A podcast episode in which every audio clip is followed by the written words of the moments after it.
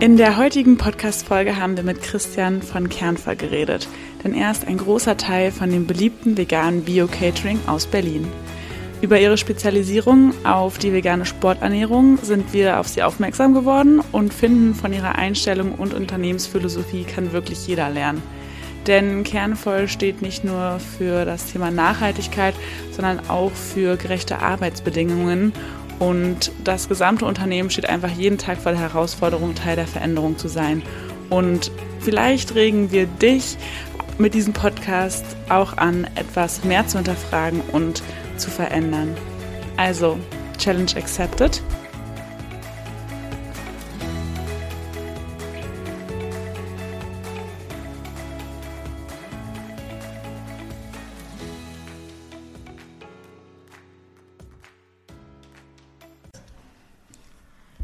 So, hallo, wir sitzen heute hier mit Christian von Kernvoll.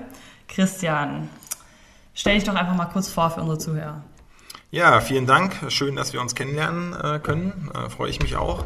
Und ähm, ja, bei dem Podcast-Format oder Formaten machen wir ja auch gerne mit. Ähm, und äh, ja, versuchen einfach, dass ihr für euren Kanal und äh, vom Thema her, dass wir da ein bisschen weiterkommen. Ja, ich bin Christian, bin jetzt äh, fast 40, kurz davor. Und äh, ja, bin einer der Gesellschafter von, von der Kernvoll GmbH. Ähm, machen einen Haufen Zeug. Ich würde sagen, alles, was äh, vegan möglich ist, in hochwertig zu machen. Also hochwertig immer nicht, weil es teuer sein soll, sondern weil es ein Beitrag ist für mehr Zukunft. Ähm, dass wir das versuchen auch umzusetzen halt. Und unser Kerngeschäft ist so das vegane Bio-Catering, vegane Bio-Sporternährung und haben ein vegan Ressort jetzt, ähm, wo wir versuchen, Bildung, Urlaub und so vegane Events zu verbinden. Ja, und äh, wenn ihr was Privateres sagen wollt, müsst ihr mir das sagen. ja, genau. Wir würden gerne wissen, was so deine Vorgeschichte ist und wie die Idee überhaupt zustande gekommen ist mit Kernvoll.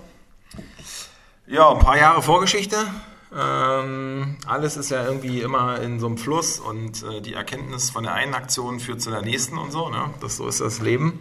Äh, konkretere Vorbedingung ist, ich war jahrelang Gewerkschaftsfunktionär, äh, habe mal Politikwissenschaft studiert und äh, habe irgendwie auch immer, seitdem ich von der Schule weg bin, irgendwie gearbeitet, um das irgendwie zu verbinden, ne? Ausbildung und Leben. Und ähm, ja, habe da, würde ich sagen, viel übers Leben gelernt, weil es ja immer um raue Auseinandersetzungen ging. Und ich habe auch gelernt, wie so ein Büroalltag langweilig sein kann. Deswegen habe ich gesagt, ich will mal was anderes machen.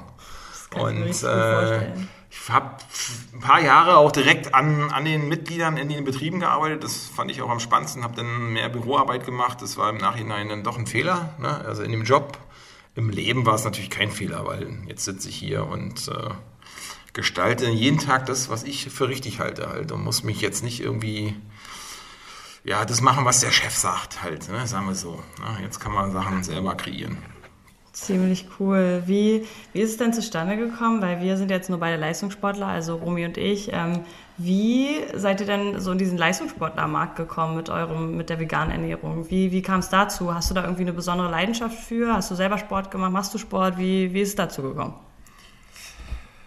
Ja, also selber Sport machen wir auch, das ist so ein bisschen der, der, der Hintergrund, aber wir sind eigentlich auch Leistungssportler und zwar aufs Leben gezogen. Ne? Kann ich immer nur jedem raten, auch wenn man jetzt nicht direkt mit 100% seines Sports Geld verdient, äh, wenn man das Leben offensiv und kreativ annimmt, kann man Lebensleistungssportler werden.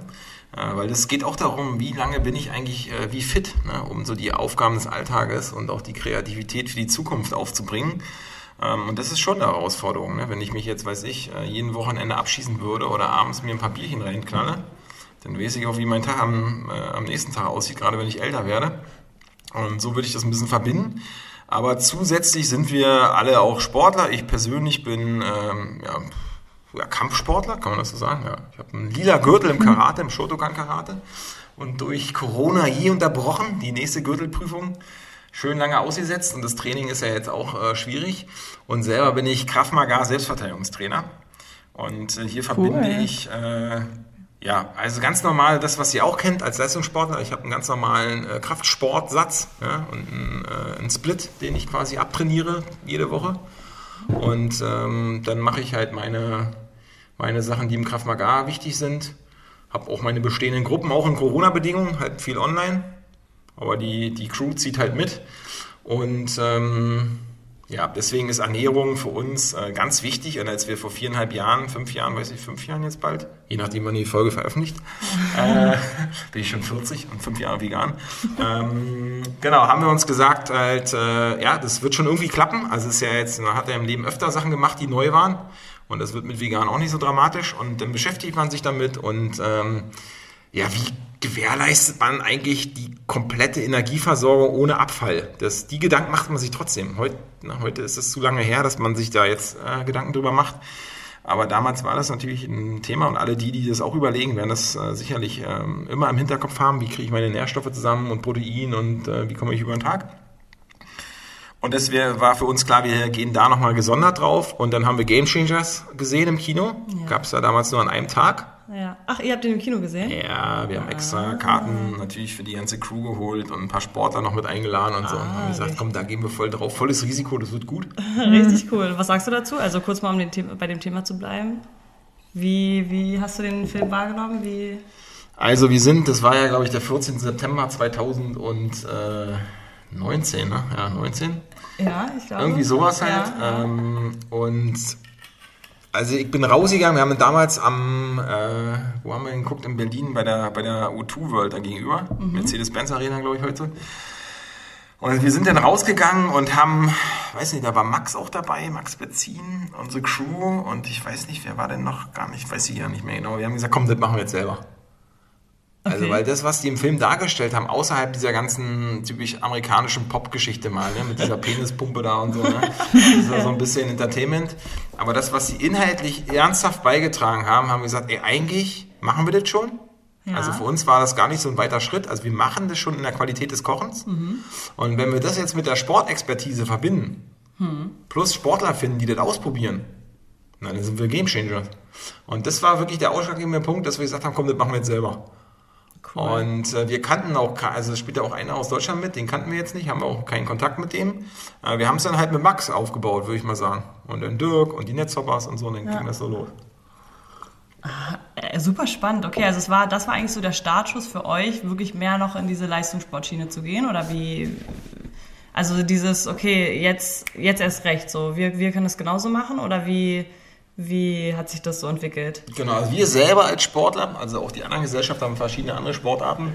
Wir selber haben schon so gelebt, das, was die Sportannäherungswissenschaft uns gibt. Mhm. Also was man so beachten muss. Jetzt haben wir aber ja keine Wettkämpfe als Amateure, sag ich mal. Ne? Mhm. So, aber weiß nicht, wenn ich so einen sechs Stunden Workshop habe und ich mache mir keinen Gedanken über Ernährung, komme ich jetzt auch nicht durch. Also mhm. ich komme schon durch, aber dann ist auch der, also dann ist wirklich richtig scheiße. und ähm, das, äh, das war schon immer die Herausforderung. Das ist jetzt nicht das Thema. Und als wir den Film gesehen haben, plus, dass wir uns damit beschäftigt haben, gesagt, ja, da können wir eigentlich, eigentlich gibt's da, also wir machen, wir machten sowas eigentlich. Ja. Also wir können da sowas auch machen, weil es gibt ja nicht mal auf der Fleischebene bei der anderen Seite halt so, da gibt's ja, da gibt's ja gar keinen, der jetzt, weiß ich, gibt, gibt's irgendjemanden, der Sporternährung anbietet? Ähm, und dann, dass man das da mit Konzept und allem bestellen kann. Und, ja. und das war klar, ja, ich meine, das ist ja wie so ein Labor, so Forschung und Entwicklung. Ne? Man macht mhm. irgendwie so eine Fabrik, aber also das kannte ich ja noch aus meiner Vergangenheit. Ne? Es gab ja mal die Fabrikhallen mhm. und dann gab es irgendwie die Ingenieure. Da habe ich gesagt, ja, Sporternährung, das ist unser Ingenieursprogramm. Hier testen wir den geilen Scheiß ja. und dann gucken wir, was wir davon auch ins normale Catering übersetzen können. Und wir waren schon biozertifiziert. Schon also, vorher. Schon genau, vor, das okay. war schon ja. äh, klar. Ja. Und ähm, ja, dann konnten wir, war ja die, die Basis klar und vegan waren wir eh schon von Anfang an. Also ja. Kernvoll ist ja ein veganes Unternehmen. Ja.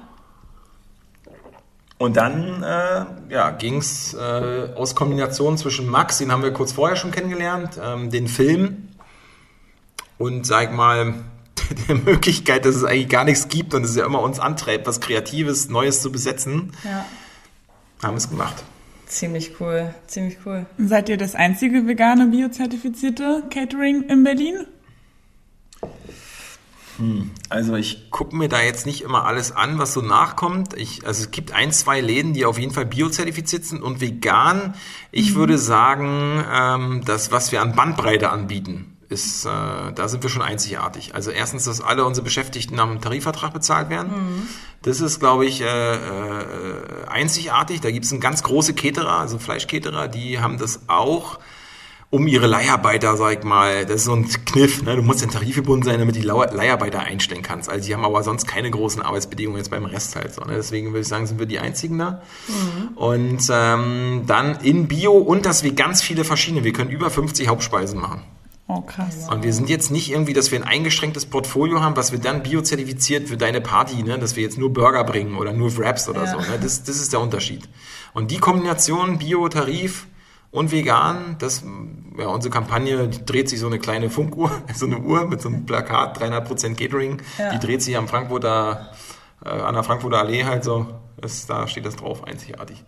äh, ja, das würde ich sagen, ohne dass wir uns dabei jetzt besonders cool fühlen, weil wäre geiler, wenn viele Bio-zertifiziert sind und viele mhm. hochwertige Sachen machen. Ja. Ähm, aber das ist unser Angebot, sage ich mal, an die Stadt und Umgebung äh, damit es wie so ein, ja, auch so ein Ingenieurslabor-Style hat. Also was alles geht für einen hm. bezahlbaren Preis. Ne? Wahnsinn. Und wie viele, wie viele Mann stecken bei euch jetzt dahinter? Also wenn man jetzt mal überlegt, das hört sich ja schon nach einer richtig großen Vision und auch nach einer großen Sache schon an. Ähm, wie, wie kann man sich das vorstellen? Also ihr habt ein, eine Filiale oder ein Büro, eine Küche in Berlin? Genau, es gibt ein Produktions, äh, eine Produktionsfläche, einen Laden, sag ich mal, also ja. 65 Quadratmeter oder so und da auch das Catering rein und raus geht. Und dann gibt es daneben nochmal äh, unseren Repräsentanzraum, ja, der durch Corona natürlich ein bisschen leidet. Mhm. Da haben wir die ganzen Sportler, Ernährungsbrunches, Dinners und so angeboten und den Austausch, ne, wo wir anhand des Menüs immer zeigen, die Belastung und was man so jetzt machen kann und so. Ja, da war ich auch äh, schon. Romy war bei unserem alten Essen Laden. War äh, super gut. genau, das ist ja schon eine Weile ja. her, Romy, ne, dass wir uns da, äh, da haben wir so Brunches noch normal angeboten ja. und da warst du mal da. Und äh, mittlerweile ist es, äh, die Fläche ist nur noch Produktion, die du noch kennst. Und daneben war ein mhm. Kiosk. Und den haben wir übernommen, renoviert und der ist jetzt quasi zum, sagen wir, da, da sitzen wir. Da passen Ach, 45, cool. 50 Leute rein. Ja. Und es sind zwei Räume und da ist unser, ja, unser kleines Büro und da können wir halt Veranstaltungen machen. Ne? So, ja, das, das, wir haben bloß nicht mehr so viele Brunches gemacht, weil als das Catering so richtig durch die Decke ging, ist natürlich ein bisschen undankbar auf den Sonntag. Wir haben den Brunchpreis ja auch niedrig gehalten. Ja, ja. Und wenn man die ganze Woche halt die Caterings abfeuert, dann stellt sich ja jetzt keiner mehr gerne, und das ist ja auch nicht böse ja, gemeint, ja, ja. Ne? Äh, für einen Brunch äh, sonntags hin. Ne? Verständlich, ja.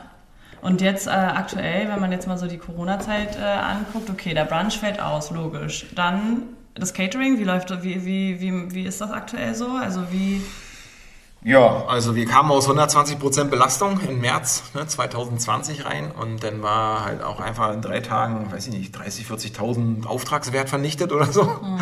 Also diese drei Tage da nach dem ersten Lockdown, das mhm. war echt skurril, diese Absagen zu zählen ne, und wo du auch ja. gesehen hast, ne, wie das... Äh, aber die Kurzarbeiterregelung wurde relativ schnell verändert und auf 1.3. zurückdatiert. Es war uns klar, dass wir haben sieben Beschäftigte ich bin ja ein Gesellschafter, das heißt, ich bin jetzt gar nicht beschäftigt bei der GmbH. Ich helfe halt quasi mit an meinen Punkten, die ich so machen kann. Mhm. Ähm, und ähm, genau, wir haben sieben Tarifbeschäftigte. Und äh, die Küchenchefin und Manu ist, also ist unsere Chefin, die auch in der Küche äh, zuständig ist. Ne? Ähm, die arbeitet aber mit, komplett mhm. voll. Und ähm, ja, der Sommer war okay nach dem Lockdown. Ne? Du hast ja diese Hilfsgelder gekriegt und Kurzarbeitergeld ist wichtig. Ne? Sozialversicherungspflichtige Jobs sind berechtigt halt für Kurzarbeitergeld und mhm. das hilft uns schon seitdem auch bis heute. Und ähm, eine der sinnvollsten Maßnahmen, sage ich mal, in der Krisenbewältigung auf jeden Fall. Somit mussten wir jetzt keinen entlassen, also nicht wegen Corona. Mhm. Und äh, ja, der Sommer war okay, der war kostendeckend und ab, ich glaube in Berlin war am 7. Oktober, ne, wurde alles auf 10 Personen eingeschränkt und dann ging es wieder genauso los. Und seitdem mhm. schleppen wir uns so durch mhm. und machen halt mit der Sportart, also wir haben so ein eigenes Home-Catering-System entwickelt. Äh, schon im März und damit können Leute einfach äh, sich einen ganzen Monat von uns bekochen lassen und anders als bei so einem Lieferdienst, wo du jeden Abend mal zwei Stunden vorher anrufst und dann kriegst du irgendwas, was aus dem Tiefkühler oder weiß ich, aus der Fertigpackung genommen wird. Ja. Bei den Soßen und so, ne? Ja. Warum ja Kinder erzählen, dass es frisch ist, also der Großteil nicht. Ähm, machen wir immer Dienstags und Freitags einen Produktionstag. Da werden die ganzen Hauptmahlzeiten gekocht für drei Tage und dann liefern wir die Dienstag, Freitag aus und dann hast du immer für drei Tage Essen. Mhm. Und so kommst du bei einer Monats, bei so einem Monatsabo kommst du auf 24 Essen an acht Tagen geliefert. Und das können wir für die Sportlerinnen und Sportler immer auch anpassen. Doppelte Menge, mhm. ne, für den siebten Tag Strecken und so Sachen. Ähm, so dass wir die Profisportler in Berlin in unserem Programm aufnehmen können und mhm. auch der ganz normale, sag mal nicht Sportler, Sportlerin, aber vegan hochwertig, die, weiß ich, im Homeoffice sonst wie keinen Bock haben auf Kochen, Also es kann ähm, quasi jeder bestellen. Also es genau, kann jeden... jeder bestellen. Okay. So, ne? also die Bedingung ist nur, dass es halt äh, in so einem Abo-System läuft, weil sonst mal kurzfristig anrufen und mal zwei Essen bestellen, ja, funktioniert ja, bei frischer ja, Küche nicht. Und es wäre für uns insgesamt auch viel zu teuer, dann könnten wir auch alle in Kurzarbeit schicken. Aber weil wir diese Mischung haben, durch die Krise kommen mhm. und ähm, Sachen auch anbieten halt so. Ne? Also viele würden einfach alle auf Kurzarbeit null setzen mhm. und dann irgendwie die Kri Krise aushalten, keine Ahnung. Aber wir wollen ja auch arbeiten, dann in dem Moment kriegst du aber kein Kurzarbeitergeld und so, dass wir beides miteinander verbinden, ohne den Leuten, sag mal, so einen riesen Preis aufzudrücken halt. Ja, so, ne? ja. ähm, das ist halt so ein bisschen die Kombination, so deswegen produzieren wir nur Dienstags und Freitags. Mhm. Und mittlerweile, was dazu kommt, ist, ne, Leute gewöhnen sich auch an Corona. Es gibt mhm. Konzepte und gerade in der Filmbranche gibt es, äh, ne, so wie es im Sport auch kennt. Mhm. Ihr seid ja quasi immer in so einer kleinen Bubble. Ja. Und ähm, so ist es im Film, beim Filmset auch. Und es gibt in Berlin viele Filmproducer, Producing Crews, Schauspielerinnen, Schauspieler, die wollen halt veganes Essen mittlerweile haben. Und was mhm. wir machen können, ist ja der Beleuchter, die Beleuchterin, die schwer arbeitet, hat immer keinen Bock auf veganes Essen, weil sie Angst haben, die äh, kriegen keine Energie. Aber durch unser Sporternährungsprogramm können wir natürlich den, den Bookerinnen und Bookern sagen, ey, da haben wir ein Konzept und der fancy Schauspieler, die Schauspielerin, ja, die mhm. so ganz bewusst ist, jetzt kriegen wir beides vereinbart. Ne? Deswegen mhm. sind wir für die Filmsets total spannend und können halt auf beides reagieren. Und das läuft tatsächlich auch November, äh, Dezember, Januar, Februar läuft das ganz gut, ne? dass wir halt äh, Filmset-Catering machen. Cool, nicht schlecht. Es hört sich so ein bisschen so an, als ähm, würdet ihr so ein bisschen diesen Leistungssport als, wie soll ich sagen, Vorzeige hm, Person nehmen sozusagen. Also der Leistungssportler, also ich sag mal, wenn der Leistungssportler es schafft, sich vegan und gesund zu ernähren, dann kann es jeder oder wie, wie Genau, wie, das, wie siehst du das? Das also wäre der Laborgedanke, ne? Und Forschung mhm. und Entwicklung. Ja. Äh, und das ist ja das, woran die Leute, also ich glaube weniger, dass die Leute, ach, jetzt mein Star da, ne, der, der macht jetzt so und so, jetzt mache ich das auch. Das ist, ich würde sagen, weil viele, sonst wären die Fußballfans ja gesünder. Mhm. Ne, bloß weil der Fußballprofi, äh, das ist ja ein Millionenprojekt, äh, auch in der, in der Wahrnehmung. Mhm. Aber wenn du dir den Fan anguckst, der trinkt Bier, isst Bockwurst, Bratwurst und sieht jetzt nicht aus wie sein Ne, wie, oft ist man ja Fan des Clubs. Ein Idol, ja. ja und nur ja. die Jugendlichen haben manchmal einzelne Spieler. Ja. ja. Und ähm, das, das glaube ich, führt nicht allein dazu. Mhm. Ja, sondern ich kann es quasi daraus ableiten. Also wenn ich zum Beispiel, also ich habe ein Projekt mit einer Feuerwehrwache halt so. Wenn ich sagen kann, okay, pass auf, wir haben so zwei Meter Kanten Meere, die versorgen wir viereinhalbtausend Kalorien, vegan, hochwertig, gar kein Problem. Macht ihr, ja? Oder ähm, ist das nur ein Beispiel? Macht ihr das? Ja, warte, warte, ne? So, das ist halt, äh, ne, wenn ich das denen sagen kann, pass auf, wir arbeiten mhm. mit den, weiß ich, bei den Netzhoppers mit mehreren zwei Meter Riesen zusammen, die sind richtig krass austrainiert, ne, agil, lalala, auf der und der Ebene. Äh, das kann er so und so gewährleisten. Und wenn ihr bei der Feuerwehr keinen Bock habt, dass ihr nach den Einsätzen halt immer total am Arsch seid und so drum und dran, dann äh, würde ich das daraus ableiten. Ich würde die Belastung des Feuerwehrmanns, der Feuerwehrfrau, daran quasi koppeln. Ja. Ja, jetzt ist aber auch nicht so, dass da jeden Tag ein Brand ist oder so. Ne? Die meisten Einsätze sind halt, weiß ich, irgendein Quatsch halt so, ne? Ja. Oder irgendwie Leute rufen an und dann geht's, aber sie müssen ja dauernd so trainiert werden, als sofort losgehen kann. Ja. Ne? Und dann hast du äh, bestimmte Sachen in der Hand, ne? Genau. Und wir haben ein sehr konkretes Feuerwehrprojekt, ähnlich wie bei dem Film, das ist ja das Lustige halt so, ne? mhm. ne? Was durch Corona aber dauernd unterbrochen wird, weil ne, oft wird die Feuerwehr abgeschirmt, damit keiner, denn, ne? Aber wenn die Impfungen jetzt weitergehen, wird das weiter, also dann können wir da wieder ansetzen halt mhm. halt so. Und ähm, dann ist das Ziel schon der Crew vor Ort, das sind ja die Rettungssanitäter und die Feuerwehrleute in einer Wache, dass da kocht auch mal irgendwie einer, dass wir denen das äh, nochmal näher bringen können, mit welchen Zutaten. Mhm. Und dass es bestimmte Timing-Geschichten sind halt so, ähm, die den Feuerwehrmann, die Feuerwehrfrau gerade vor so anstrengenden Wo äh, Schichten am Ende nicht den, die Freizeit eigentlich versaut. Weil wenn ich mit dem Essen im Einsatzszenario schon verantwortungsvoll umgehe, dann bin ich regeneriert auch in meiner Freizeit. Mhm. Und bin nicht die ganze Zeit, oh scheiße, ich brauche jetzt frei, weil jetzt scheiße, dann schaffe ich nichts anderes mehr. Mhm. Ähm, das ist so ein bisschen die Herausforderung halt, ne? dass die Kumpels und Kumpelinen einfach ein, viel, viel mehr Selbstbestimmung kriegen. Und das kannst du mit dem Essen super regeln. Ja. Super spannend. Kennt ihr ja auch. Ja, genau. Also wir haben ja vorher schon vor dem Podcast, bevor wir jetzt hier aufgenommen haben, auch schon mal ein bisschen drüber geredet dass wir ja äh, als Sportler irgendwie auch in dieser Situation sind. Ne? Wir wollen uns irgendwie vegan, wir wollen uns gesund ernähren und wir wissen irgendwie nicht so richtig wie. Wir haben kein so richtiges Konzept, es wird nicht so richtig was vorgegeben und das schon seit der Jugend. Also wir beide sind ähm, beim VCO Berlin groß geworden und ähm, deswegen ist es auch super spannend und super schön für uns auch zu sehen, dass, dass ihr da wirklich versucht einzusteigen und da anzusetzen und ähm, ja, einfach auch mit den, mit den jungen Sportlern da schon sprecht und da auch wirklich Ernährungsberatung anbietet. Nicht nur, nicht nur, okay, hier ist euer Essen, sondern auch wirklich beratet. Ähm, Ja, das ist äh, auch nochmal cool zu wissen. Also was bietet ihr da genau an? Wie, wie, was ist da so euer Konzept? Also jetzt nochmal auf das bezogen, auf diesen Leistungssport? Genau, also wichtig sind ja zwei Komponenten. Ne? Das ist ja auch das, was du bei Game Changers im Endeffekt gar nicht hast halt. Mhm. So, ne? Mhm. Du hast ja die Praxisphase nicht ganz. Also außer kurz immer, dass irgendjemand, eine Frau irgendwie kochen kann und das dann für die Teamkameraden mitmacht. Ne? Die Szene für die Foot Footballern, mhm. ne? wo sie irgendwie Bock hat auf Kochen. Ja. Und dann lädt sie da mal alle ein und dann kochen. Ne? Und ich meine, weißt du, wenn, sag mal jetzt in Anführungsstrichen nicht böse sehen, aber wenn Männer die kein, nicht kochen können oder keinen Bock haben, wenn da irgendjemand für sie kocht und sie einlädt, dann essen die natürlich. Ja, da kannst du ja, weiß ich was hinstellen halt. äh, aber in dem Fall sind sie natürlich da offener, weil es immer sehr praktisch rangehen halt so. Mhm. Ja? Und ähm, ja, für uns war klar, also wir können die Küchenqualität liefern, wir können das genau anpassen. Ich kann euch nachher ein paar einzelne Beispiele, da haust du dich eigentlich weg, woran man sich eigentlich nochmal, wenn man das selbst im, im ne, so, wir beauftragen ja keine Fabrik, uns ein Pulver herzustellen, mhm. was wir denn vermarkten müssen. Mhm. Die meiste Sporternährung läuft daran, wie kann ich das Marketing so cool und lässig machen, dass alle denken, oh, geile Verpackung, das muss geiles Zeug sein. Ne? Mhm. Äh, also das heißt, erstmal kannst du das selber alles bestimmen äh, in, der, in der Produktion und vor allem in der frischen Küche. Das ist ja die erste Abtrennung von irgendwelchen fertigen Mischungen halt so. Ne? Und das Zweite ist, wir haben ganz normale Fernstudium äh, gemacht zur veganen Ernährungsberatung. Da gibt es so zwei, drei Angebote. Zu der Zeit gab es, glaube ich, auch nur eins mhm. ne, von Economy an der Stelle. Ne? Werbung ohne Bezahlung, die machen einen super Job halt so. Ne? Das haben alle eure, eure, also ihr als Gesellschafter alle? Oder alle Gesellschafter halt. Ja? Ne? Und ja. die, die bei uns im Außenbereich im veganen Catering arbeiten, kriegen das von der Firma halt bezahlt. Ah, okay, ne? Damit cool. immer die Expertise am Buffettisch, weil wir verpackungsmüllfrei arbeiten, ja. betreuen die Buffets, wir stellen nicht einfach irgendwas hin und sind weg, sondern es gibt immer Kommunikation. Manchmal mehr, manchmal weniger gewollt, aber wir sind bereit. Ja. Und dann gibt es Add-on zur Sporternährung und den Rest, der war relativ dünn, das haben sie jetzt breiter gemacht, habe ich mir den neuen Kurs jetzt bin gerade bei.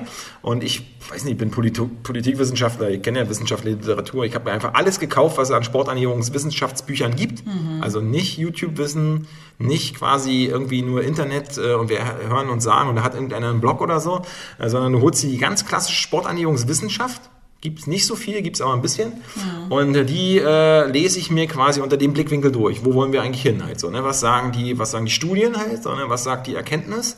Und dann empfehlen sie auch ein bisschen die Nährstoffe, also sie machen immer eine sehr biochemische, ne? Kohlenhydrate, Protein. Und am Ende vom Buch übersetzen sie das, was sie damit meinen. Und dann kannst du das aber austauschen.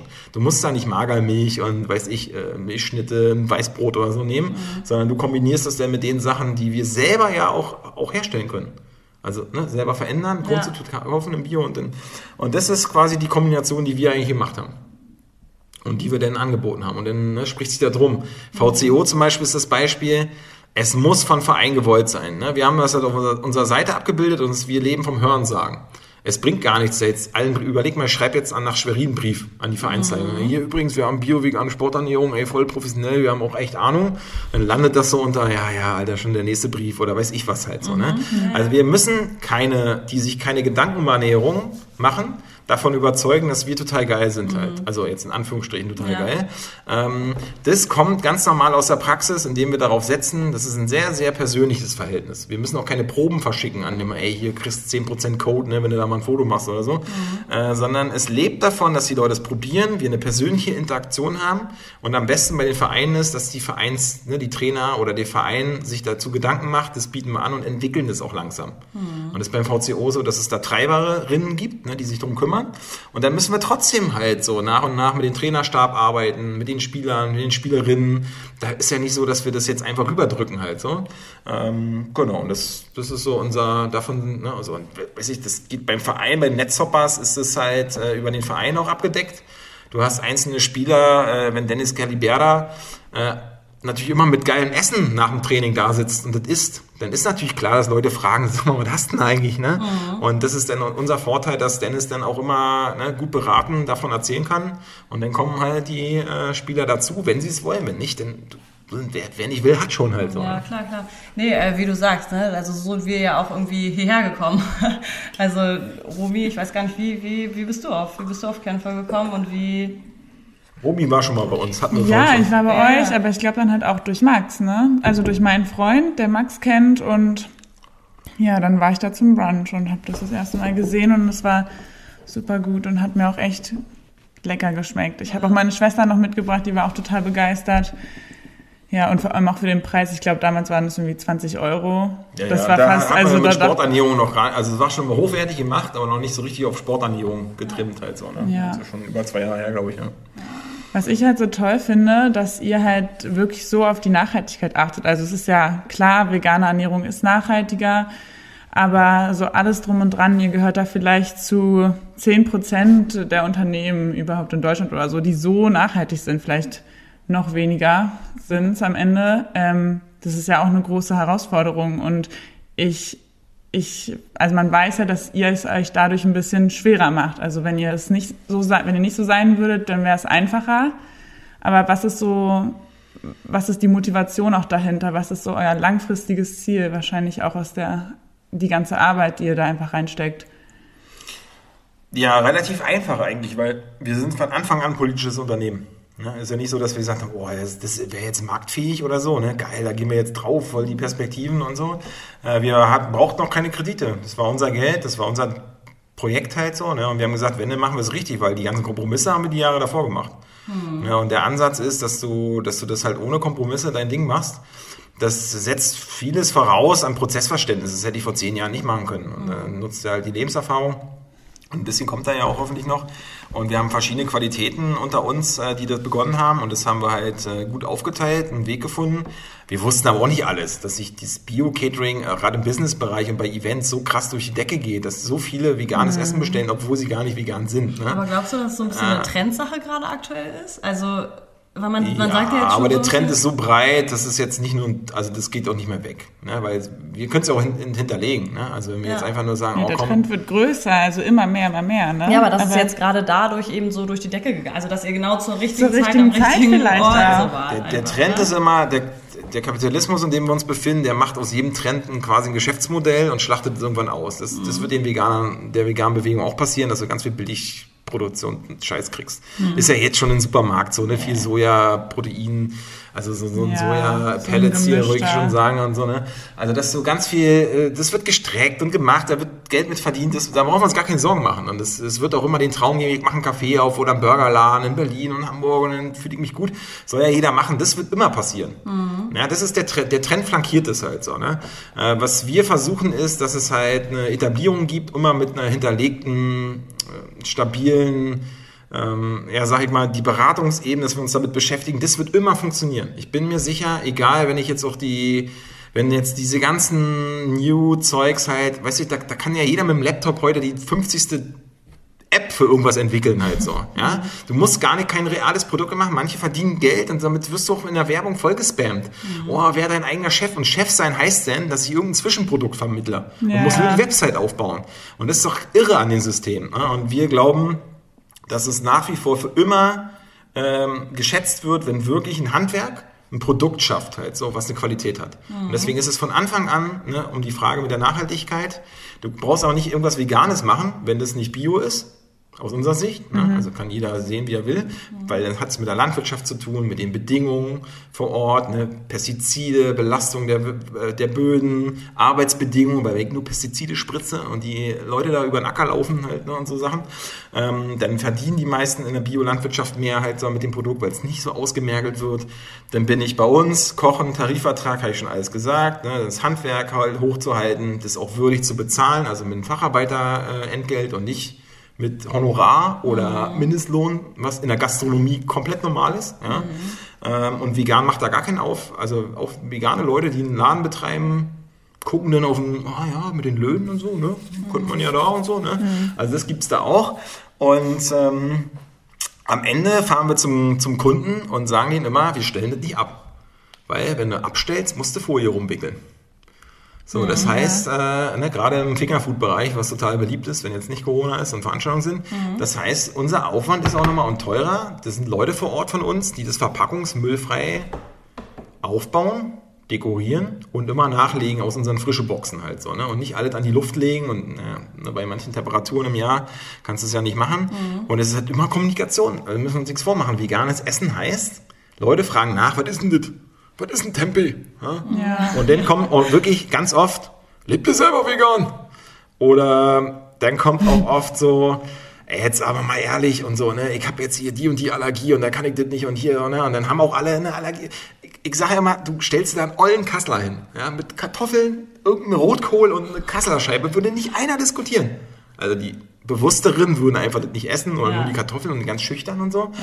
Ähm, sondern äh, kaum stellst du vegan hin, kommen die ganzen Nicht-Veganer und haben auch alle irgendwas mit Laktose. Ne? Äh, Laktose geht schnell bei vegan, ja stimmt. Dann haben sie Gluten und dann haben sie das. Ne? Also das, das, das kommt dann nochmal dazu, dass jeder da nochmal irgendwas äh, zu hat. Ähm, also deswegen sind wir sehr freundlich und ähm, sagen wir gut ausgebildet am Buffet, um das auch zu parieren. Ne? Weil jetzt kommt ja eigentlich unser Auftrag. Wir möchten, das ist für euch ja vielleicht spannend, was wir, wo wir gar keinen Bock drauf haben und was wir fördern wollen, ist, dass die einzelne Veganerin, der einzelne Veganer in seinem Alltag, im Sportmannschaft, in seinem Büro, dass sie, wenn sie mit uns arbeiten, sich von nichts schämen müssen. Ja, also weil der kritische Blick von den Nicht-Veganern ist immer, guck mal, ob die in Folie kommen. Und dann haben die ja, und dann gucken wir mal, ob da nicht irgendwas noch was dabei ist. Ne? Weil wenn Ja. wir so Mozzarella machen, sieht das voll echt aus. Also machen wir selber auf Cashew-Basis. Und äh, dann denken die immer, "Hey, das ist ja doch nicht vegan. Ne? Und äh, das ist die Aufgabe. Und dass sie zum Beispiel, wenn jetzt ein einzelner Sportler, so fangen wir ja bei manchen Mannschaften an, dass der Einzelne kommt, der muss halt nach dem Training da sitzen mit richtig geil frisch gekochten Essen. Und dann isst er halt. Und dann sollen die anderen noch die Pizza essen. Das ist doch deren Problem. Ja, und dass unsere Leute von uns auch in der Expertise, Beratung, Timing alles haben, auch bei Auswärtsspielen, ne, dann haben die halt äh, ihr Zeug dabei und dann musst du dich vor nichts schämen halt. Ne? Und so drehen wir dieses, ne, wo man sich heute als Veganerin, Veganer entschuldigen muss, fast schon. Oder so, ah, scheiße, esse ich jetzt doch mit, bevor ich gar nichts habe, wenn ihr, weiß ich, in so einem Hotelessen seid oder so im Ja, Auswärtsspiel. ja, haben ne? wir Und wir ja. wollen es ja so hinkriegen, dass ihr auf jeden Fall total souverän, konzentriert, ne, ohne euch mit dem Scheiß abzulenken, wisst, ihr habt alles dabei und ich esse dann, worauf ihr Bock habt halt so, also mit unserer Unterstützung. Ja. Und das ist der Unterschied. Ihr kommt aus dieser äh, Ecke raus und seid eigentlich bei dem Thema Essen komplett abgesichert halt so. Und dann sollen die anderen doch erstmal zusehen, dass sie halt immer, wenn sie den gleichen Zeugs da essen, halt so, ne?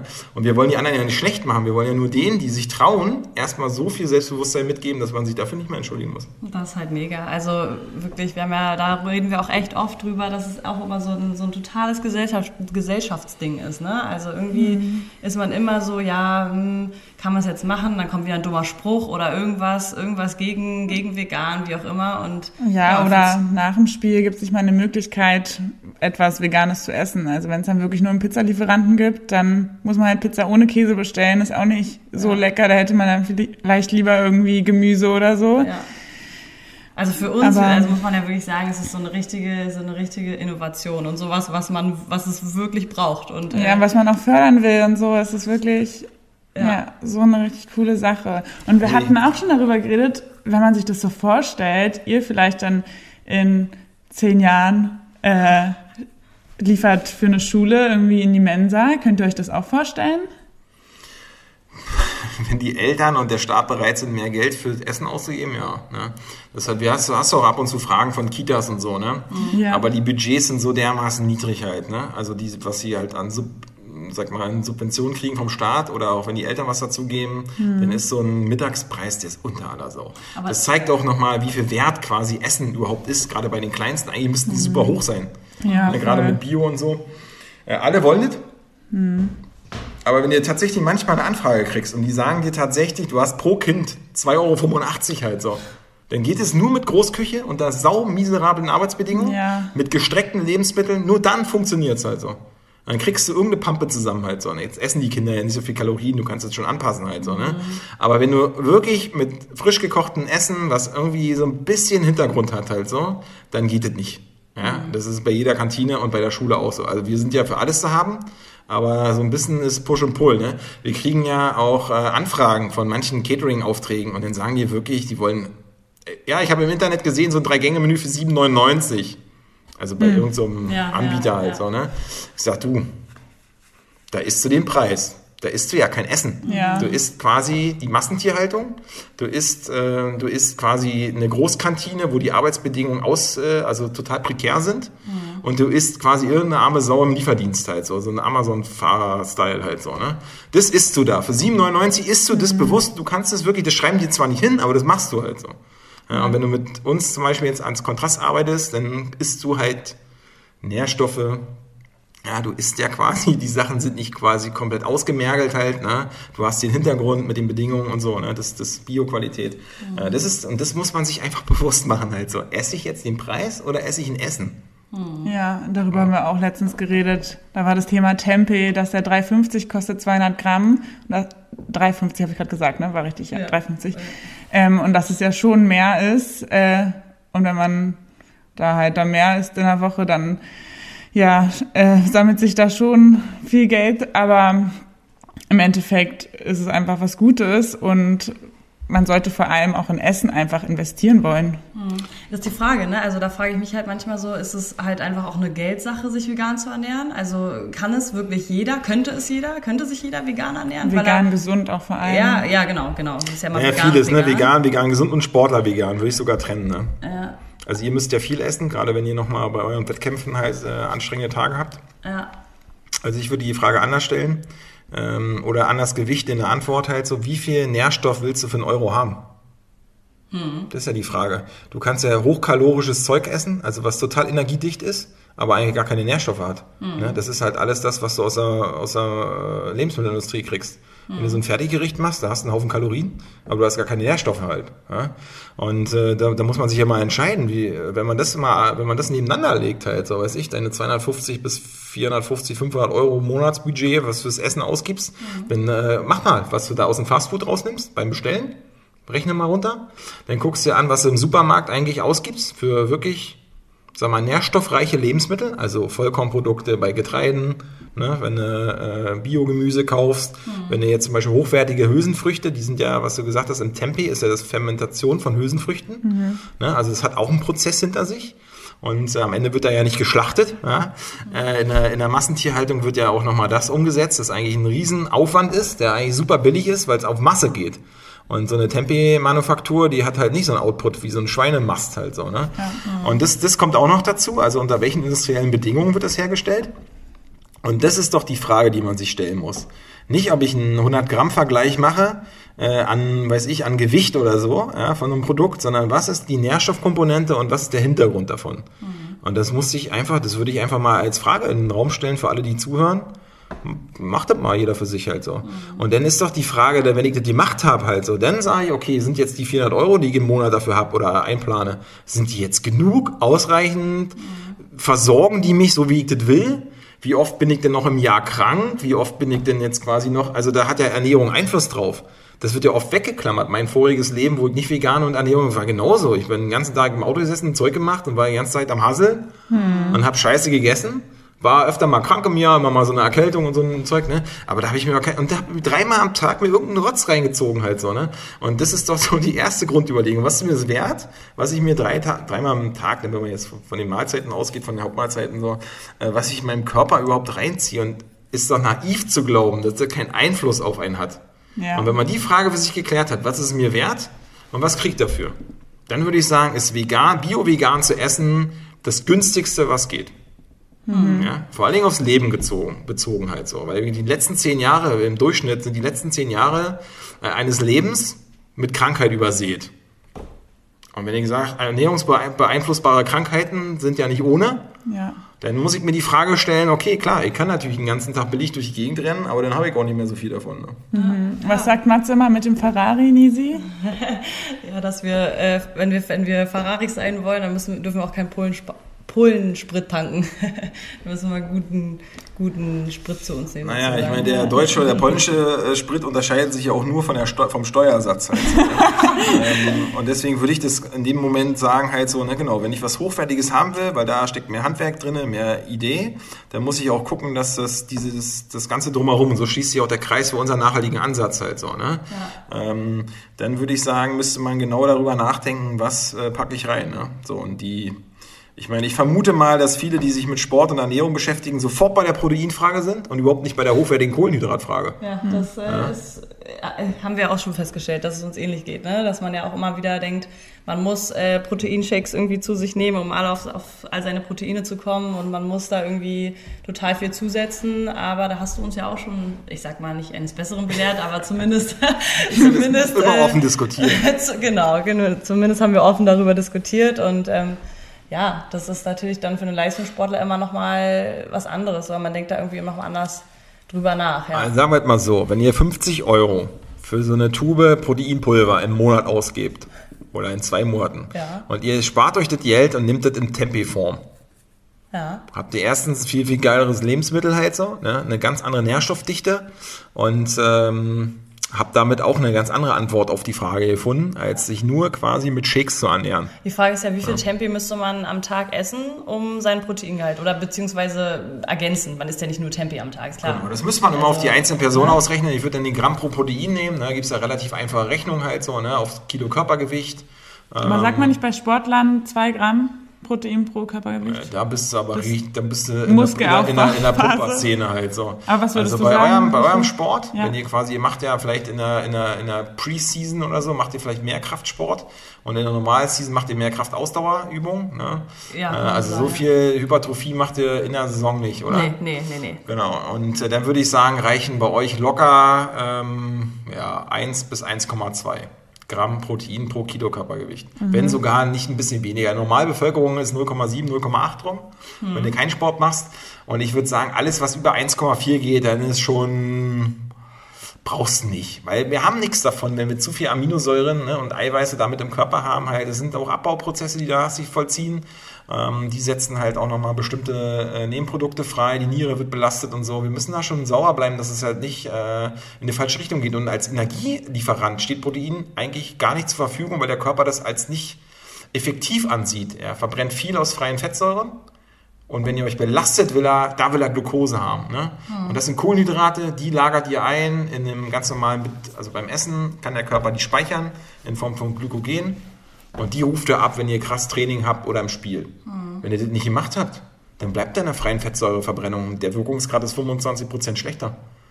Also ihr fühlt euch gut, ihr seid jung, ihr denkt, da habe ich schon immer so gemacht, aber ihr müsst den Unterschied mal erfahren. Ja. Dann seht ihr, dass ihr im fünften Satz, die, das Ziel bei euch ist doch, dass ihr im fünften Satz keine, keine Anstrengung verspürt.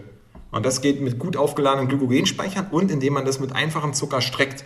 Die meisten Sportler trinken nur Wasser bei euch. Ihr müsstet eigentlich ab dem dritten, dritten, dritten Satz müsstet ihr anfangen, mit Glukosemischung zu arbeiten, im Wasser halt so. Ja, um eure Speicher quasi zu schonen, dass die nicht leergezogen werden. Dass ihr im fünften, auch spekuliert man denn vielleicht, will man ja nicht, aber muss man manchmal.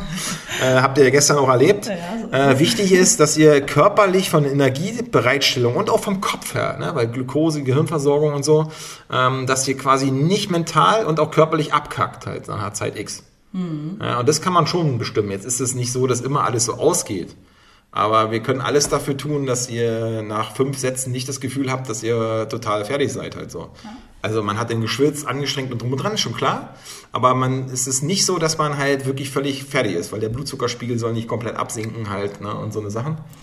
Das ist total spannend. Ich meine, so Sachen, die muss man ja auch erstmal irgendwoher wissen. Ne? Also deswegen ist eigentlich, kann man immer nur wieder sagen, das ist so eine coole Sache, dass ihr echt da so viel Wert drauf legt, vor allem auch für Sportler, weil man ja wirklich, also wenn wir jetzt so drüber nachgedacht haben, wen, wen gibt es denn da? Wen, wen könnte man ansprechen? Wo gibt es Leute, die sich wirklich mit veganer Sporternährung auskennen? Und ja, deswegen äh, kann ich nur wieder sagen, dass ich das echt, dass wir das beide ja eine total coole Sache finden und ähm, ja, wir da schon sehr Ja, dankbar sind. für, eu- für euren Fall, ne, ist relativ easy halt so. Erstmal must have, ne, wenn ihr jetzt quasi, ihr bleibt bei eurer Mannschaft halt so. Must have ist immer Frühstücken. Ja, ich sage immer, wie der Ablauf ist und warum man das macht. Immer frühstücken. Nach dem Aufstehen ist der, hat die Leber dafür gesorgt, dass der Blutzuckerspiegel im Schlaf konstant bleibt. Ganz kurze Frage dazu, ja, darf ich da einmal kurz reinkritschen? Ja. Was sagst du zu ähm, äh, Intervallfasten? Also wenn du jetzt sagst, immer frühstücken, super wichtig. Äh, genau, das sage ich euch am Ende nochmal dazu, weil Okay, ich, ich würde erst mal sagen, was am coolsten ist, aus unserer Sicht, und dann äh, kann Ja, man da so eine, so, so eine Sachen diskutieren. Machen wir so, machen wir so. Also, frühstücken, weil die Leber stabilisiert über das Leberglykogen, das sind ungefähr 20% von dem Gesamtglykogen, das ist halt quasi die eingelagerte Energiereserve ja, in den Muskeln und der Leber. Ähm, die stabilisiert den Blutzuckerspiegel, sodass man schlafen kann. Regeneration, Schlafen so. Wenn ihr morgens aufwacht und ihr würdet nicht frühstücken und geht dann ins Training, was manchmal schwierig ist, weil so früh Training ist, dann müssen wir das halt ein bisschen strecken. Kleine Banane, Ja, ja. So ein bisschen Sachen. Äh, immer mit einem Abstand von einer Stunde oder so ein leichtes Müsli. Ja. Äh, also gleich frühstücken, wenn man es machen kann und kein Training ansteht oder ähm, andere Belastung, mhm. ähm, damit man das Leberglykogen wieder auffüllt, damit das zum Beispiel nicht leer gezogen wird. Und Vollkorn natürlich nehmen, weil der Blutzuckerspiegel soll ja nicht sprunghaft ansteigen, sondern sich kontinuierlich halt die nächsten drei, vier Stunden ausrollen, sagen wir mal so. Die Energie, die Kohlenhydrate dürfen nicht ins Blut schießen, sondern sie sollen ins Blut einsickern, deswegen Vollkorn ne, komplexere Abbauprozess im, im Körper. Und ihr, der Nachteil bei Sportlern ist, wenn ihr zu viel einfache Zucker esst, ohne Belastung, ja, also ne, nach dem Aufstehen oder weiß ich, irgendwie im Laufe des Tages, wenn ihr nicht Training hattet, dann ist das Problem, wenn der Blutzucker hochschießt, stürzt er wieder ab und dann kontert der äh, Körper mit Glucagon statt Insulinausschüttung und dann werdet ihr müde. Mhm. Darf nie passieren, deswegen darf man nicht so früh für ein Spiel essen, weil wenn ihr in den ersten Satz geht und der Körper ist gerade in der, in, der, äh, in der Phase, wo er äh, den Gegenspieler ausschüttet, dann werdet ihr müde. Ja? Das darf man nicht machen. Timing ist total wichtig. So, wenn ihr denn eine leichte Trainingseinheit habt und ihr habt dann, weiß ich, um 8 ist ein Training, ne, und er steht ja um 6.30 Uhr auf, ne, wir hatten da Bock, richtig fett zu essen, mhm. dann esst ihr zum Beispiel da eine Banane, ne, so damit ihr quasi ein bisschen stabilisiert habt, geht ins Training und danach macht ihr euer Frühstück, unmittelbar nach dem Training. Mhm. Ja, so, und dann habt ihr vielleicht noch eine Balleinheit am Nachmittag, das heißt, ihr esst quasi immer um die Belastung herum äh, und beim, beim Mittagessen eher leicht, keine, keine großen Ballaststoffe halt so, die den äh, Magen-Darm-Trakt so lange be beschäftigen. Weil wichtig ist immer, vorm Training zwei, drei Stunden davor aufhören zu essen. Weil ihr wollt das Blut in den Muskeln haben und nicht im Magen halt so. Das ist immer wichtig. Die Körper, die Blutgefäße verengen sich an der einen Stelle und erweitern sich an der anderen. Habt ihr aber noch zu viel im Magen, ne, dann ist der Effekt andersrum. Ihr wollt möglichst viel Blut in den Muskeln haben, weil ihr wollt ja Leistung bringen. Mhm. Für ein Spiel zum Beispiel, da machen wir vier Stunden vorher nichts mehr essen. Ja? Ich weiß gar nicht, wie ich das durchhalten würde. Naja, du, du, hast ja, du hast ja zum Beispiel, wenn ihr 16 Uhr einen Aufschlag habt, halt so, dann würde ich frühstücken um 9. Ja, mhm. Macht ihr ein paar Balleinheiten noch ganz locker halt, so da ist die Belastung nicht so groß. Und um 12 haut ihr nochmal schön rein. Ja? Mhm. Aber eine bestimmte Kombination. Wir machen es halt ballaststofffrei, weil wir wollen nicht diese ganzen Nebenprodukte haben. Ballaststoffe sind ja wichtig halt in der normalen Ernährung, alles gut, also auch beim Sport. Mhm. Aber an dem Game-Tag machen wir es danach halt so. Ja? Okay. Dann strecken wir, also eine Stunde vor dem Spiel zum Beispiel 15 Uhr nochmal ein bisschen mit der Banane arbeiten. Ich mache mal als Beispiel, weil es ja. um Kohlenhydrate, die, sag mal, jetzt nicht Weißmehl-Sachen sind, ne, aber die dann gut aufgenommen werden können. Und das, der, der Clou ist, dass ihr nach dem Spiel zum Beispiel, da esst ihr, haut ihr richtig rein. Weil wenn man das so als Kreislauf versteht, im Training und auch nach dem Spiel, habt ihr Regeneration damit verbunden weil der Körper hier eine Stresshormonausschüttung, er versucht ganz viel zu reparieren, Proteinsynthese liegt an, die Zellen sind kaputt, werden erneuert halt, Kohlenhydrate sind leergezogen, Glykogenspeicher, ihr füllt ihn wieder auf direkt. Mhm. Der Effekt ist, äh, sage ich euch gleich, warum das für Schwerin eigentlich wichtig ist, ne? ähm, der Effekt ist mit am größten halt so, und wenn ihr das als Kreislauf versteht, wenn ihr das jeden Abend macht, weil ihr meistens abends trainiert ne? oder das Spiel irgendwie immer abends ist und so, dann seid ihr immer in so einem Kreislauf, wo die Glykogenreserven wieder aufgefüllt werden, dann sind die für den nächsten Tag, ne? wo ihr das stabilisiert, morgens und mittags zwischendurch und abends gibt es wieder. Und es ist um die Belastung herum gebaut halt so. Ne? Mhm. Ähm, und deswegen ist Intervallfasten für, die, für den Sport, finde ich, total ein Quatsch. Also wirklich, das würde ich, also sage ich auch ganz, kann man alles nach, ne, das ist Diät-Trend und Industrie und jeder versucht so ein Produkt zu verkaufen, aber wenn ihr zwischen 12 und 20 Uhr mehr esst, als ihr, also musst du auch gucken auf die Kalorien. Wenn du abnehmen willst, ne, darfst du auch nicht mehr essen. Ob mhm. du jetzt in 8 Stunden machst oder in 16 halt, ist eigentlich auch mhm, egal. Ja. Äh, und für euch wäre es eine absolute Belastung halt so, ne, weil ihr wirklich richtig ramdösig werdet bis um 12. Mhm. Manche spekulieren darauf, dass der Körper geht ja in Notsituationen immer auf eine Keto-Phase, also er wandelt quasi, will die Energie aus den, aus den äh, Fettpolstern generieren und muss ketogen werden, dauert ein paar Tage, wirst du richtig bescheuert im Kopf. Ähm, ich halte das für Sport wirklich kontraproduktiv, weil ja, das ist mit den Kohlenhydraten, finde ich, besser, wenn man sie hochwertig ansetzt und das Timing macht. Ne? Weil einfache Kohlenhydrate sollst du nie nehmen, außer in der Belastung oder kurz danach. Mhm. Und warum es für Schwerin wichtig ist, ihr spielt Champions League und so, ne? wenn ihr dann Regelmäßigkeit spielt, also ihr habt Liga spielt und Champions League, Regenerationsessen, der Vorteil ist, ne, manche haben ihre Faszienrollen und Eistonnen und so, ist alles gut. Mhm. Das Essen viel, viel wichtiger, finde ich, weil ihr könnt die Regenerationszeit so, dass ihr wieder so performen könnt wie vor dem Spiel, dauert ungefähr 36 bis 48 Stunden, wenn ihr nicht danach beim Essen irgendein Konzept habt halt so. Wenn ihr es aber habt, innerhalb der ersten anderthalb Stunden esst ihr quasi 70 Prozent, 30, also 70 Prozent Kohlenhydrate, 30 Prozent Proteine. Verkürzt ihr die Regeneration auf 8 bis 10 Stunden. Nach dem Spiel. Also nach dem Spiel. Direkt danach. nach Duschen, mhm. essen. Ja. Es, ne? Das ist für viele ungewohnt und auch so, ah, ja. aber als Profisportlerin würde ich jedem, der mit uns arbeitet, sage ich, ist mir scheißegal eigentlich, ne, ob das geil ist oder nicht. Ihr mhm. müsst das machen, mhm. weil ihr verkürzt das von 48 Stunden auf 10. Das mhm. heißt, wenn ihr die Woche über, wenn ihr Wochenende spielt und unter der Woche und ihr wollt nicht komplett durchhängen nach einer Zeit, dann probiert es mal aus. Ja. ja. Faktisch müsst ihr euch, wenn ihr Samstagabend gespielt habt, müsst ihr Sonntagabend euch wieder so fühlen, als ob ihr jetzt nochmal fünf Sätze spielen könnt. Gut, Übertreibt das mal ein bisschen, aber. Kommt ja wieder ein bisschen darauf an, was man isst am Ende. Also wenn ich jetzt, äh, weiß ich nicht, ne, wir haben ja jetzt auch schon gesagt, ne, wenn wir die, uns die Pizza da reinhauen, so wie wir es nach dem des Öfteren nach einem Auswärtsspiel machen, dann äh, ja, ist die Frage, ob dann, ob das dann den Effekt bringt, als wäre das halt eben was Gutes, ne? Genau, also die in der normalen Pizza ist Weißmehl im Boden drin, das würde der Körper erstmal danken, aufsaugen halt als schnelle Kohlenhydrate, sind in dem Moment sogar Blutzuckerspiegelneutral, äh, weil kein Insulin gebraucht wird. Der Körper ist in bestimmten Situationen in der Lage, ohne Insulintransport die Energie zu bereitzustellen, gerade wenn er halt viele Stresshormone im Körper hat. Mhm. Ist, also war ich jetzt nur auf der Auswechselbank, denn nicht, ja, denn gar keine fallende Pizza essen. Habe ich aber durchgespielt, äh, denn es ist egal. Der Körper saugt das quasi wie so ein Schwamm auf, halt alles, was er kriegen kann. Es ist natürlich kein durchdachtes Konzept, weil ich würde wirklich die Kohlenhydratbetonung auf hochwertig reingehen mit 70 Prozent und dann die 30 Prozent Proteine, um diese Proteinsynthese mhm. zu unterstützen halt. Und das mhm. kann auch fettfrei sein in dem Moment. Die guten Fette bauen wir in restliche Ernährung eines Tages halt so. Ja? Ähm, und ähm, ja, ich würde äh, ich würd sagen, es geht ums Timing und die Zusammenstellung mit der Konzentration auf Kohlenhydrate im Profisport. Mhm. Und habt ihr ja schon ein relativ gutes Konzept, also wir hatten ja kurz vorher schon mal ein bisschen gesprochen, habt ihr ein gutes Konzept für den Leistungssport. Was mich jetzt interessieren oder uns interessieren würde, wäre ja auch, wie kann man das aus, auf Auswärtsfahrten irgendwie möglich machen? Habt ihr da irgendeinen Ansatz? Wie kann man oder Genau, wir kochen frisch. Und ja. Äh, Beispiel ist, die Netzhoppers fahren nach Hersching ihr fahrt, weiß ich, nach Stuttgart oder so, ne? Ja. das ist ja mal so ein bisschen äh, undankbar mit dem Bus. Ja, ne? ja. Und äh, genau, das Konzept ist, die meistens fahren einen Tag vorher. Äh, sie kriegen an dem Tag zwei Mahlzeiten morgens im Bus. Ne? Sie essen quasi ganz normal Mittag im Bus. Und wenn sie abends bestellen das Hotelessen ab, das taugt sowieso nichts in den meisten Hotels und sie haben unser Essen mit. Es ist denn noch lauwarm, sag ich mal, mhm. ne? in diesen Warmhalteboxen. Mhm. Als Profisportlerin, Sportler ist es halt ein kleiner Kompromiss, den man geht. Manche machen sich das in der Mikrowelle. Mhm. Ne, die, die jetzt, also Mikrowelle ist für mich jetzt nicht die optimalste Lösung, aber ähm, und ich würde es persönlich auch den eher lauwarm essen, weil besser als irgendein Schrott halt so. Ja, aber es ist frisch gekocht an dem Tag, ne? Und äh, du hast es halt für die Busfahrt. Mhm. Dann geben wir den Pre-Game-Snack, der halt, ne, Frühstück im Hotel kann man sich immer noch bauen, oder wir geben Hafermilch und Sojajoghurt mit und so, ne, ja. für die, für die Crew. Äh, dann baut man sich das mit ein bisschen aus dem Müsli und so. Gekeimtes Müsli wäre noch besser.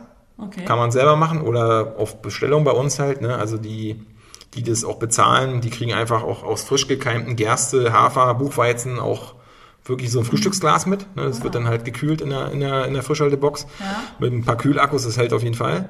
Und dann hat den Pre-Game-Snack, den geben wir auch mit, den kannst du kalt machen. Ne? Meistens in Rolls packen wir das alles, ne? so dass du halt große, so Burrito-Wrap-Style, ne? dass du gut essen kannst und mhm. so. Ähm, und dann hast du auch im Bus mit schon das After-Game-Essen des zweiten Tages. Also wenn du zwei Tage unterwegs bist, kriegst du vier volle Mahlzeiten. Mhm mit, die entweder machst du die nochmal warm oder im Hotel, also du kannst auch im Hotel fragen, ob du da, also hm. das machen manche Mannschaften ja. und Sportler auch, ja. ne? Die geben einfach unser Essen da hin und sagen, die mach mal warm halt. Das, mhm. Unter Corona-Bedingungen sind die Küchen nicht mehr so besetzt bei allen Hotels, deswegen mhm. ist es nochmal ein bisschen was anderes. Aber ja, unter Profisportbedingungen, wenn man vergleicht, was sonst die Alternative wäre, würde ich sagen, lieber denn im Sinne kalt essen, ähm, aber hochwertig aber es, man kann es auch warm organisieren. Das ist halt ein bisschen Teammanagerin, Teammanager-Aufgabe halt, das dann mit uns auch zu gestalten. Ja. Wir passen uns dem an. Wir können es auch so abfüllen, wenn ihr ein Hotel vor Ort habt, Rinnentopf. Und dann wird es angewärmt, aber es ist alles schon fertig. Es geht nur ums Aufwärmen halt. Mhm. So, ne? Äh, die meisten sitzen aber auch gleich im Bus nach dem Spiel, deswegen ähm, kann man es auch mitgeben. Ne? So. Ja. Und das ist für zwei Tage gar kein Problem. Ne? Und unser neuester Ansatz, also ja, wenn ihr, guck mal, Max, wenn ihr in der Beachschläger ist mit Dirk, Joni, Erdmann so, wenn die das Essen bestellen, dann schicken wir es einfach per Post, wir kochen alles ein. Mhm. Ziehen halt den, den Sauerstoff raus halt, ja. in Gläsern, das ist ein bisschen schwerer, polstern das ordentlich. Geben es entweder mit oder schicken es nach, je nachdem, wie weit man manchmal kommt bei einem Turnier. Ähm, dann können wir das einvakuuminieren das frische Essen gekocht, Flüssigkeit raus, äh, Luft raus. Das ist im Vakuum eine Woche haltbar. Okay. Also wenn wir, wir sind jetzt im Vegan-Ressort, wenn wir wieder dürfen, Corona vorbei ist und Schwerin, ihr wollt was machen, kochen wir hier. Ja. Ihr holt euch das ab. oder wir bringen's. Ne? Also ist ja immer eine Frage, wie wir uns dann Ja, jetzt quasi ja, verständigen halt so. Ähm, und dann äh, habt ihr das im Bus mit. Ist gar kein Problem. Oder wenn ihr zu Hause, ne, ich meine, den Tempeh können wir zu Großhandels-Bio, wir können Bio-Tempeh zu unseren Großhandelspreisen besorgen. Das ist für unsere Sportler natürlich Ich will. ein anderer, Ich bin tempelsüchtig. äh, ist natürlich ein anderes Konzept, als wenn man immer den Biomarktpreis nimmt, halt Ja. so, gerade wenn man dafür viel verbraucht. Also wir finden für alles einen Weg, weil wir ja auch sehr, sehr kreativ uns darum umpassen. Wichtig ist, die, die quasi mit ihrem Sport Geld verdienen, helfen uns damit, äh, wenn sie auch quasi Preise bei uns zahlen können, die jetzt nicht krass hoch sind, aber die äh, auch realistisch sind. Und die, die mit ihrem Geld weniger, die kratzen so ein bisschen zusammen, weil Essen musst du eh mal bezahlen. Ne? Also du Ja. kannst ja nicht einfach alles verschenken, wenn du weißt, sie würden sonst eine Pizza bestellen. Also die, die sieben, acht Euro ganz so. Ne? Also da finden wir einen Weg für die, die nicht so viel Budget haben halt so. Und das ist ein bisschen Robin Hood. Ne? Die, die Profisport äh, damit ihr Geld verdienen, auch in Deutschland, auch mit dem Volleyball die äh, subventionieren in dem Sinne auch, weiß ich, was wir beim VCO im Nachwuchsbereich machen oder so. Ne? Also das, das gebe ich ganz offen hier und so besprechen wir das auch bei, wenn wir zusammenarbeiten halt so. Es ist aber jetzt nie so, dass man, ähm, ja, weiß ich nicht, wenn ich richtig Marktpreis ansetzen würde, wie beim Event Catering, bei der Qualität, weiß ich nicht, da bist du auch in den Preisregionen, das geht realistisch nicht. So versuchen wir das in der Sportfamily eigentlich zu halten, dann geht's schon. Ja. Schon mega next level. Ja. Also echt. Ja, und so müsst ihr euch das vorstellen. Wir würden für euch zum Beispiel eine Woche, ne, wenn Romy jetzt bestellt, kriegt sie eine Woche fünf Hauptgerichte, einvakuumiert, in einer nachhaltigen Box halt so. Und dann packt sie sich jeden Abend nach dem Essen, äh, nach dem Training, macht sich das im Kochtopf warm oder im Ofen. ja, und hat quasi ihre Hauptmahlzeit, wo wir, weiß ich, 1200, 1500 Kalorien, je nachdem, wie wir es gestalten, äh, wo sie das schon mal safe hat. Ne? Dann weiß sie, dass sie morgens halt äh, mit ge, äh, gekeimten Sachen ihr Frühstück äh, machen kann. Das, das kriegt jeder hin. Ja, ja, ja. Also roh veganes Frühstück auf hochwertig ist easy zu handhaben. Ja. Nur das Keim. Keimglas und so ein bisschen im, im Kontext haben. Und äh, die kleinen äh, es, Zwischengeschichten mit Vollkornbrot auf Sauerteigbasis und sich einen Hummus zu organisieren oder den mitzubestellen und der, ne, und so. Ja. Das ist dann, und dann kriegst du den ganzen Tag richtig easy hin und je nachdem, was ihr für Belastung habt, 3000 Kalorien, dreieinhalb, zweieinhalb, je nachdem, ja, das kriegen wir äh, auf jeden Fall gestaltet halt so, ne. Und dann wäre das auch eine Alternative, ohne dass wir uns jeden Tag mit äh, sehen müssen, um das frisch gekochte Essen zu übergeben. Ihr würdet es quasi im Vakuum von uns kriegen halt so. Ja? Und das äh, für eine Woche nutzen halt. Ziemlich spannende Sache, würde ich sagen. ja. Ziemlich cool. Ähm, um nochmal kurz auf so Herausforderungen und das eigentlich so das Hauptthema dieses Podcasts hier zurückzukommen. Ähm, was ist denn so für euch, also vielleicht auch in Anbetracht der Corona-Situation, so die allergrößte Herausforderung, aber vielleicht auch fernab der Corona-Situation, vielleicht auch dieses ganze vegane Thema überhaupt in die Masse zu bekommen oder in die, wie soll ich sagen, in, an, äh, ja, an den Mann zu bekommen oder was, was ist da so das, das, eure größte Herausforderung bisher gewesen? Als, für euch als Unternehmen? Ja, also ich, es, wenn du neue Sachen machst, auch wenn vegan nicht ganz so neu war, als wir das gemacht haben, aber mit dem Ansatz muss man es halt immer erklären. Man muss halt auch locker bleiben. Ne? Du wirst auch, man darf es nicht persönlich nehmen, wenn jemand mal ein Angebot haben will und es dir nicht annimmt oder so. Ne? Also das kennt ihr ja vielleicht auch, wenn ihr Verträge verhandelt. Ne? Dann geht nicht immer alles durch. Ne? Also das, das, das muss man sich ein bisschen dran gewöhnen. Ähm, und äh, ja, dann muss man klar haben, hat man eine rote Linie, also das, was man machen will. Äh, Man muss ein bisschen den Markt beobachten. Als wir gesehen haben, was im Business Catering geht, haben wir uns natürlich auch mal geguckt, ah, okay, da könnte man noch mal eine Feinheit machen, da könnte man noch und so. Aber ja, wir sind ja sehr service- und kommunikationsaffin. Äh, Da darf man jetzt keine Angst vor haben. Ja? Das ist, ähm, das muss man halt einfach, äh, ja, Authentizität. Und dann die Leute haben davon jetzt nicht so, ähm, ja, der Anspruch, also man erwartet es gar nicht, dass es sowas gibt. Und dann muss man es immer übersetzen halt. Ne? Ich habe auch oft Hochzeits-Catering-Anfragen, wo die wirklich alles aufzählen, was ihnen wichtig ist. Wirklich alles nachhaltig und Natur und vegan. Und dann machen die einen riesen zu rum. Und wisst ihr, was bei acht, neun Beispielen immer fehlt? Arbeitsbedingungen. Ja. und dann antwortest du manchmal auch ein bisschen frech und sagst, du, ja, also haben wir alles, aber es fehlt Arbeitsbedingungen, deswegen sind wir vielleicht auch raus für euch. Ja, so. Also, dass man so ein bisschen ja, witziger, das ist okay, dann kann man auch zusammen immer, ne? aber das fällt auch auf, ne? so, Ja. dass es halt wirklich kein Prinzip hat halt so. Ne?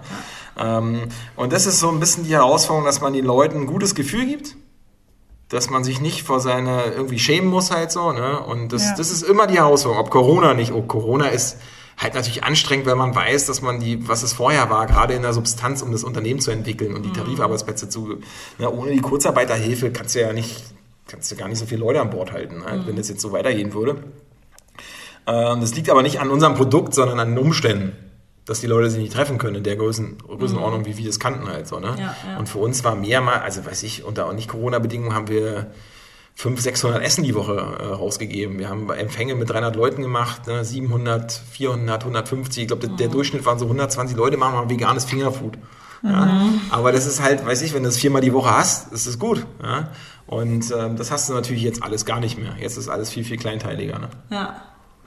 Ja, aber auf jeden Fall cool, dass ihr so eurer Linie treu bleibt. Also wie du auch gesagt hast, wenn da mal ein bisschen Gegenwind kommt oder irgendwelche Sachen, die vielleicht nicht so in euer Konzept passen, dass ihr da einfach wirklich euch euch treu bleibt. So, das ist schon, schon Ja. ziemlich cool und ich glaube, das unterscheidet euch am Ende auch wirklich von anderen. Also ein Beispiel ist, ne, als alles verpackt werden musste. ja. Naja, was glaubt ihr denn, was passiert ist halt? Dann haben die alle diese Aluschüsseln rausgeholt und diese ganze Scheiße halt so. Und dann ist jetzt ein dermaßen Müll produziert worden in den letzten Monaten. Unglaublich. Und dann haben wir geguckt. Also unser ganzes Home Catering ist ein Mehrwegsystem. Ja, so, und das haben wir selber gemacht. Du kaufst einfach Glasschüsseln, die die Leute direkt in den Ofen stellen können, um das warm zu machen. Ja? Ja. Wenn es dran ist. Auf der Dann gibt's immer eine Anleitung dazu, ne? wie man das nochmal warm macht. Äh, und was es ist und so.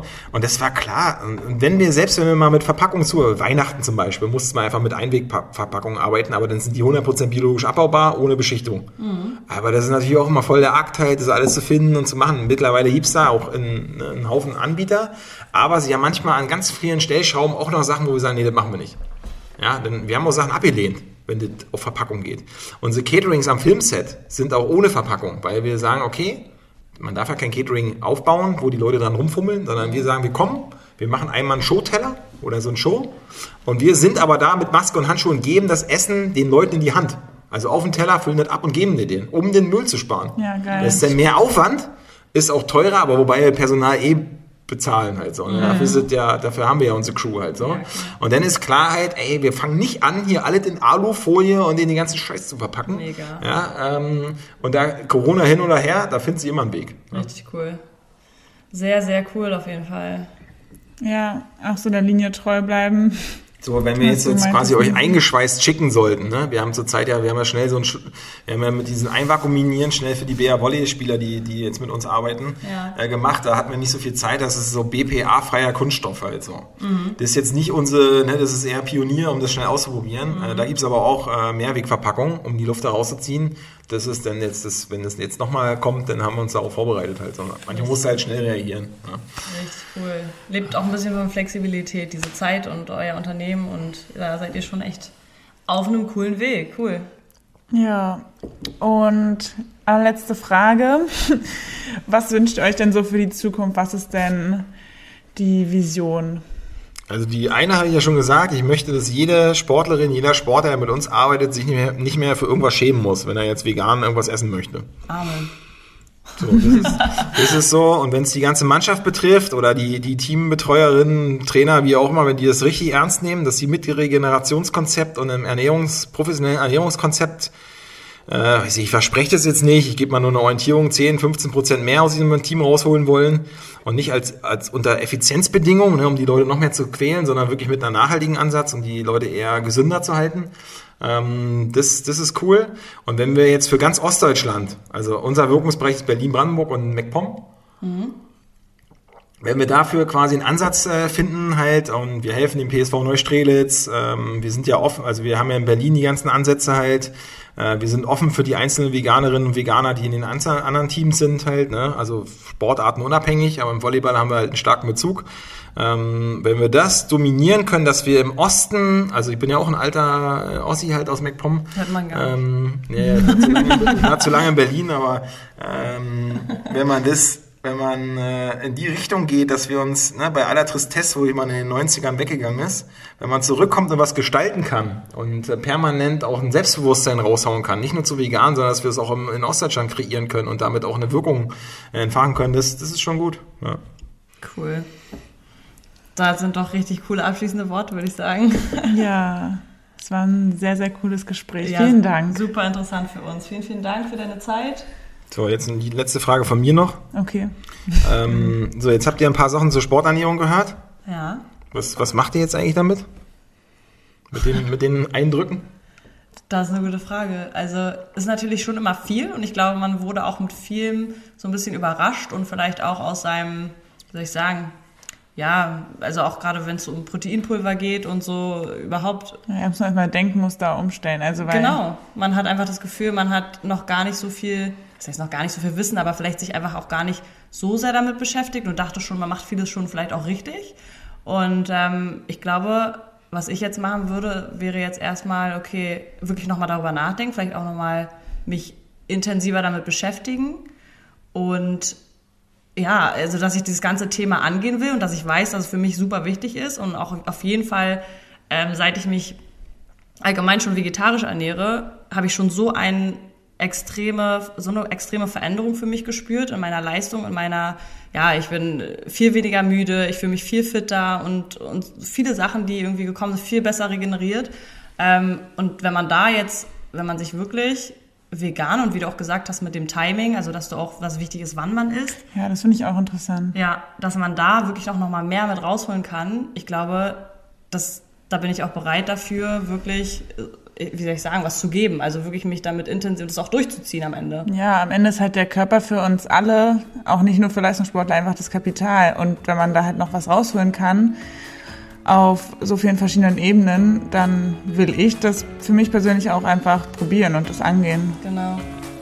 Das, ja, ist glaube ich so, dass wir hier mitnehmen können.